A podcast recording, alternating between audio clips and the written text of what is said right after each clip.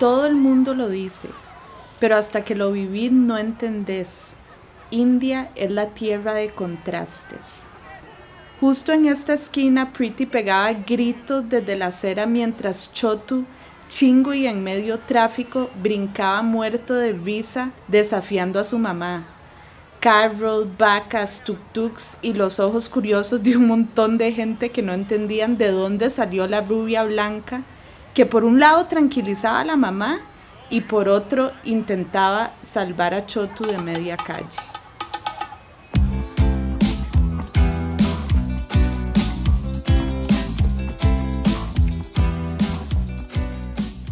El asombro se define como un sentimiento de sorpresa combinado con admiración, causado por algo repentinamente hermoso, inesperado, poco familiar o sencillamente inexplicable.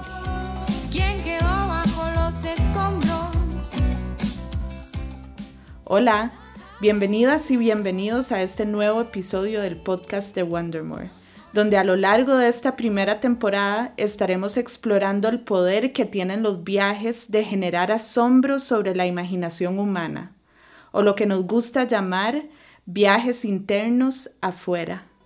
Mi nombre es Christine Rain y hoy estaremos viajando al país que considero mi segundo hogar fuera de Costa Rica y que de paso no podría ser más diferente que mi querida Tiquicia, India.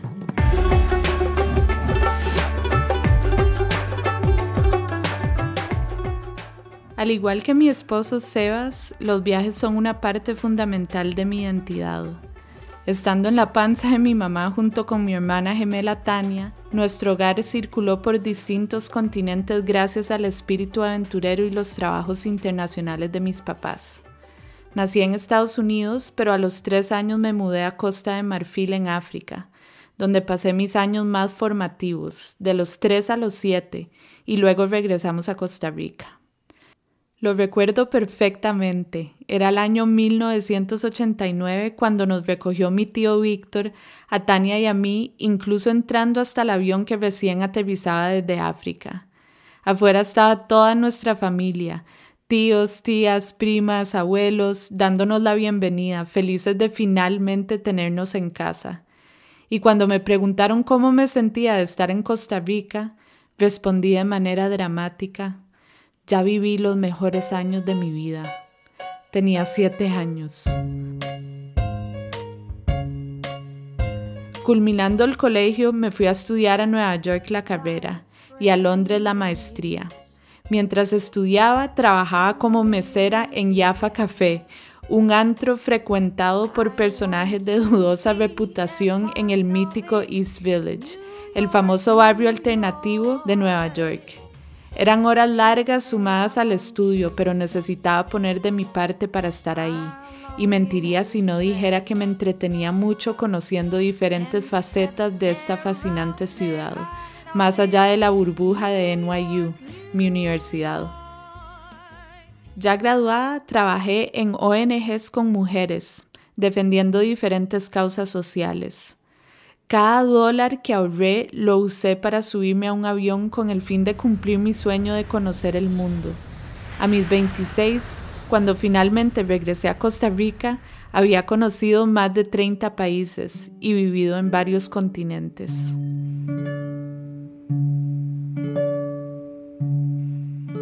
Años más tarde, convencida del poder de la empatía para transformar el mundo, fundé Conversable, una empresa y movimiento dedicada a compartir las herramientas de la comunicación no violenta a la mayor cantidad de personas posibles, una posición que mantengo a la fecha. Para mí compartir viajes con otros significa compartir esperanza por la humanidad, inspirar servicio y amor por la naturaleza, reconectar con lo ínfimamente pequeños y a la vez inmensamente significativos que somos cada uno de nosotros. Espero que a través de estas historias puedan experimentar un poco de lo que tiene para ofrecer este bello planeta, porque es nuestro deber entenderlo y ojalá protegerlo.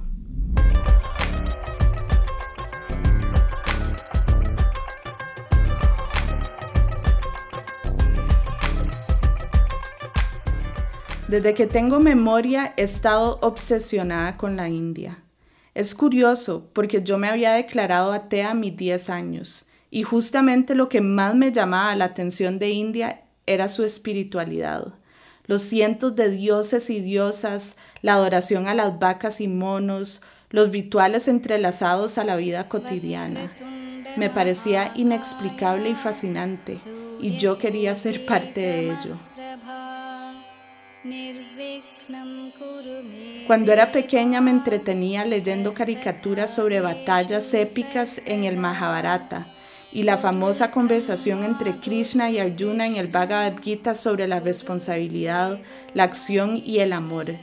Extrañamente sentía mil más interés y curiosidad por la religión hinduista y luego budista que por la religión católica que me obligaban a llevar en la escuela. Mi primer viaje a India fue a través de una amiga de mi mamá, Giselle, una tica peruana Hare Krishna. Los Hare Krishna son hinduistas que adoran al dios Krishna. El punto es que nos llevó a mi mamá, a mí y un grupo de mujeres a conocer este magnífico país. Era la primera vez de todas en el grupo y no pudimos haber tenido mejor guía desde los templos más sagrados del hinduismo hasta las aldeas budistas que se escondían en las faldas de los Himalayas, ese viaje fue una perfecta introducción y una confirmación de que tenía que regresar. Me enamoré del caos cósmico y del misticismo y empecé a tramar mi regreso.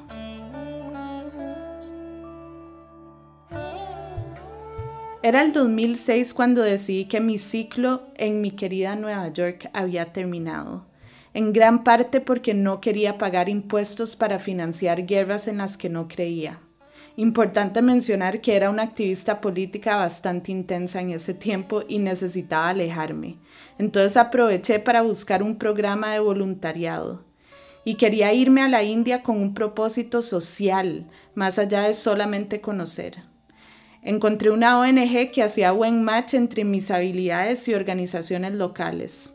La decisión fue bastante repentina, pero yo estaba totalmente decidida. Tres meses después dejé un novio que quería, un trabajo que me encantaba y la ciudad que había sido mi hogar durante cinco años para ir detrás de esa voz intuitiva que me llamaba a gritos. Aterricé primero en Delhi y luego Udaipur, en la provincia noroeste de Rajasthan, conocida como la Venecia de la India, por sus lagos y palacios flotantes. Siempre me dio demasiada risa esa descripción. En ese momento no lo sabía, pero mi base para navegar mi nueva realidad sería una familia hindú muy poco tradicional. Se convertirían no solo en mi base, sino también mi nido, un lugar seguro para explorar, digerir y sentirme en casa.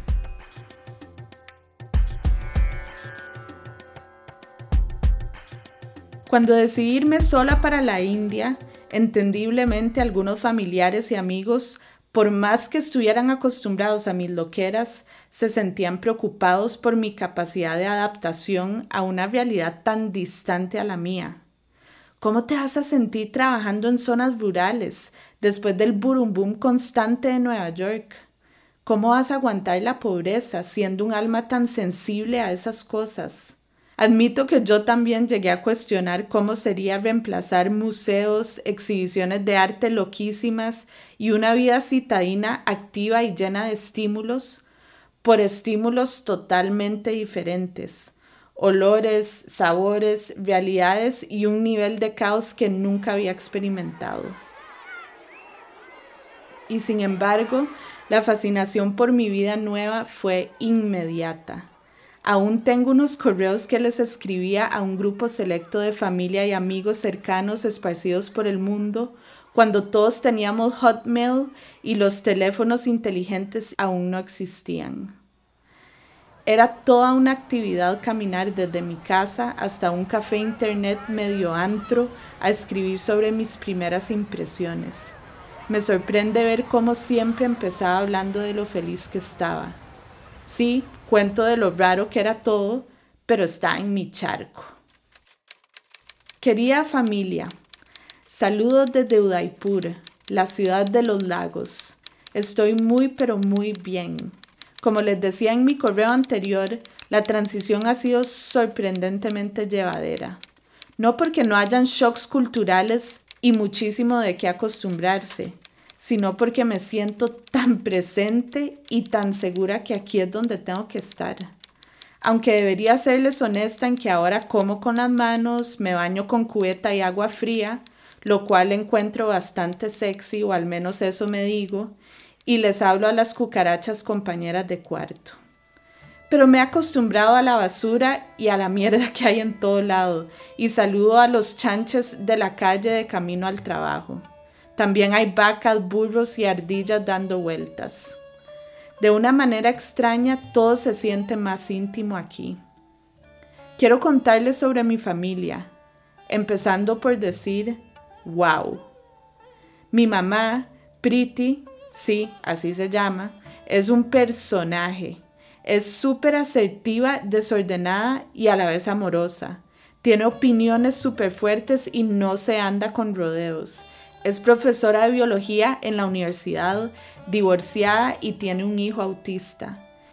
En India, estas tres cosas la hacen muy inusual y por ende la receptora de muchos juicios. La hija mayor Nishta es penosa y curiosa. A veces cuando vuelvo del trabajo se sienta en mi cama y me hace muchas preguntas. La menor, Sweetie, sí, Sweetie, tiene ocho es súper cute, pero súper escandalosa. Es la que me irrita de vez en cuando, especialmente cuando se echa unos monólogos larguísimos en hindi, aunque habla inglés. Yo solamente asiento con la cabeza. Mi cuarto verde está decorado con sus dibujos. Y finalmente está Chotu. Chotu tiene 13, es autista y siempre está sonriendo. Es súper hiperactivo y travieso, pero muy independiente. Me encanta. Nuestra casa es un apartamento en un tercer piso con una terraza que rodea toda la casa. Ahí es donde Chotu se pasa el día corriendo, brincando y observando el mundo exterior. Aunque no nos podemos comunicar, porque no habla, solo hace sonidos, nos buscamos para chocar nuestras cabezas como diciendo hola, o hacernos cosquillas, o solo quedarnos viendo y reírnos. Nos estamos haciendo buenos amigos y de los tres hijos de Pretty es con el que más me gusta pasar tiempo.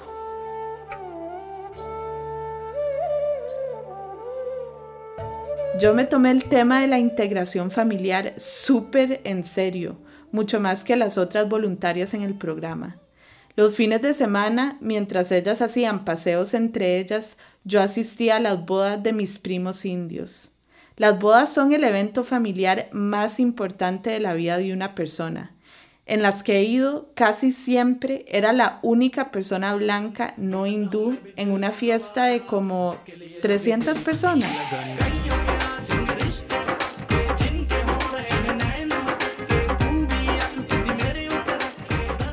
Como imaginarán, mi familia y yo nos hicimos muy cercanos desde el inicio. Yo me convertí en una especie de confidente de mi mamá india, cuya fortaleza como mujer profesional en una sociedad machista admiraba muchísimo.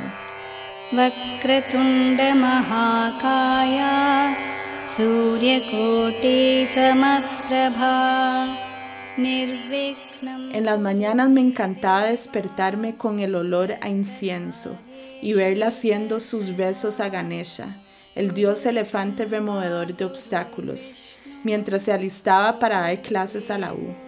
Una científica profundamente religiosa. Solo en India. A menudo me llevaba a festivales hinduistas y agradecía la paciencia con la que me explicaba todas las historias de peleas, celos y reconciliaciones entre dioses. En las tardes, al volver del trabajo, saltaba un rato con Chotu por las barandas de la casa y le hacía espejo a las interacciones graciosas que tenía conmigo, moviendo sus dedos emocionados cerca de mis ojos mientras sonreía de oreja a oreja, o simplemente nos moríamos de la risa por ninguna razón en particular. Tal y como sospeché, Choto y yo nos hicimos compas. Por eso cuando un día desapareció, casi me muero del susto. Chotu tenía una tendencia escapista, un toque aterradora. En retrospectiva, pienso que tenía una gran necesidad de aventura y exploración. Me recuerdo perfectamente levantarme un día escuchando los gritos de Pretty, hablando por teléfono y demandando toda clase de cosas a sus hijas a que hicieran algo en hindi. Me levanté de un brinco y bostezando me fui a asomar a la cocina. What's happening? ¿Qué pasó? les pregunté. Con acento indio me dijo, Chotu has disappeared. Chotu había escapado. Perderse en India solo es cosa seria. Perder a un hijo autista que no habla es motivo de pánico. Sin embargo, al ser un episodio recurrente, Priti tenía un plan establecido, que consistía en tomar acción en dos direcciones. Por un lado, prender el incienso y las candelas para suplicarle ayuda a Ganesha, y por otro, realizar llamadas a personajes clave, la directora de la escuela especial de Chotu, la policía del barrio, algunos vecinos conocidos, a ver si alguien podía dar pista de su paradero. Las llamadas continuaron durante horas. Con el pasar de los minutos y las horas, Priti se fue poniendo más nerviosa y enfática en sus órdenes, que disparaba al aire sin mucho sentido. Nunca se me va a olvidar cuando finalmente llegó una vecina pegando gritos por la callejuela que conectaba el edificio de nuestro apartamento con la calle principal. Sus ademanes señalaban a la calle principal y sus gestos efusivos fueron suficientes para entender que Chotu estaba cerca. La cena que nos esperaba jamás la vi venir. Chotu estaba sobre unos rieles de tren en el puro centro de la calle. Toda clase de tráfico, del tipo animal y motorizado, lo atravesaban en ambas vías. Pitos sin cesar de motos, carros, tuk-tuks, vacas, perros, un absoluto caos que parecía llegar de todas las direcciones. Pero eso no fue lo más impactante. Cuando Chotu nos vio gritándole desde la acera, Empezó a brincar y reírse de la emoción. Tenía los pantalones abajo, una mirada de picardía pura y sus dedos tocaban las puntas de su pelo mientras su largo pene, que estaba viendo por primera vez, rebotaba dramáticamente, arriba y abajo, mientras saltaba. Yo estaba impactada y tratando de actuar al mismo tiempo.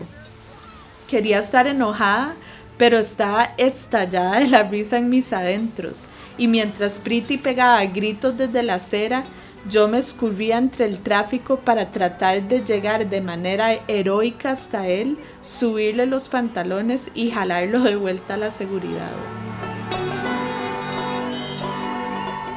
No sé cuál habrá sido su razón de semejante show, pero de algo estaba segura el maestro sabía perfectamente que estaba haciendo algo que no debía y la estaba pasando bomba.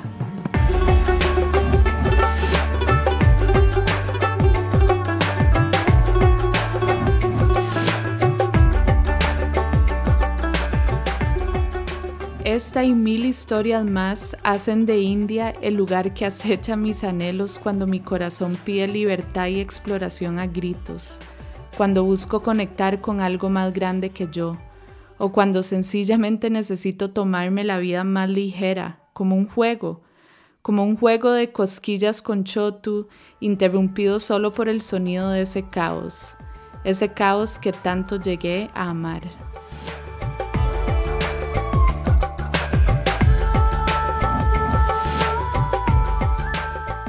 I have to say that Christine came to be a part of my family when my family was under lots of pressure.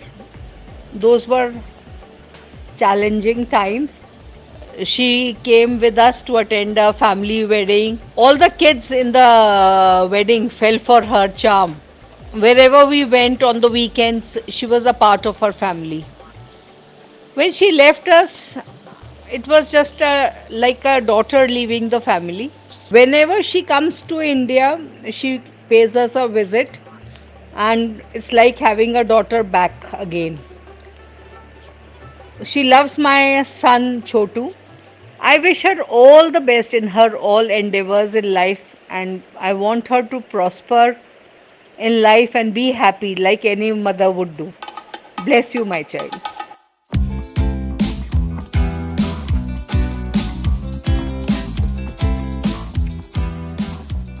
Si esta historia les gustó o si sencillamente se imaginaron ahí, les tengo buenas noticias, porque no solo la próxima semana podrán escuchar una continuación de mis aventuras por India, sino que tenemos toda la intención de hacer un viaje en el 2021 y nos encantaría que fueras parte. Pero si todavía tenés los pies en Costa Rica y querés redescubrir nuestro país con nuevos ojos, anda a wondermore.org slash Costa Rica para explorar las increíbles experiencias que diseñamos para que explores comunidad en Monteverde, resiliencia en Chivipó, empatía en Caribe Sur, libertad en Golfo Dulce y asombro en Nosara. Lo más tuanis, puedes ir en comunidad siguiendo full protocolos sanitarios o con tu propia burbuja. Y si este podcast te gustó, donde sea que lo hayas escuchado, por favor ayúdanos compartiéndolo. Denle follow a Wondermore en Spotify para que les lleguen notificaciones de episodios nuevos y manden el link a aquellas personas con quienes les gustaría hacer el viaje de sus vidas o con quienes ya hayan compartido un viaje interno afuera.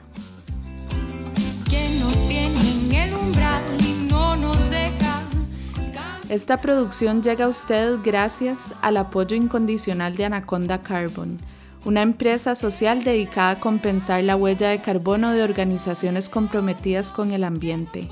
En Wondermore compensamos la huella del viaje de todos nuestros clientes gracias a Anaconda, algo que ustedes también pueden hacer en sus empresas escribiendo a info.anacondacarbon.com. Quiero agradecer especialmente a mi ex banda Pasiflora quienes amablemente nos prestaron su música para amenizar este episodio. En especial a mi amiga del alma, Mariana Echeverría, la compositora de nuestras canciones. Gracias también a nuestro querido Tain, quien con su instrumento africano llamado Kora ambientó gran parte de este y el siguiente episodio. Gracias por escuchar y nos vemos en la próxima aventura, donde seguiremos explorando el poder de los viajes sobre la existencia humana.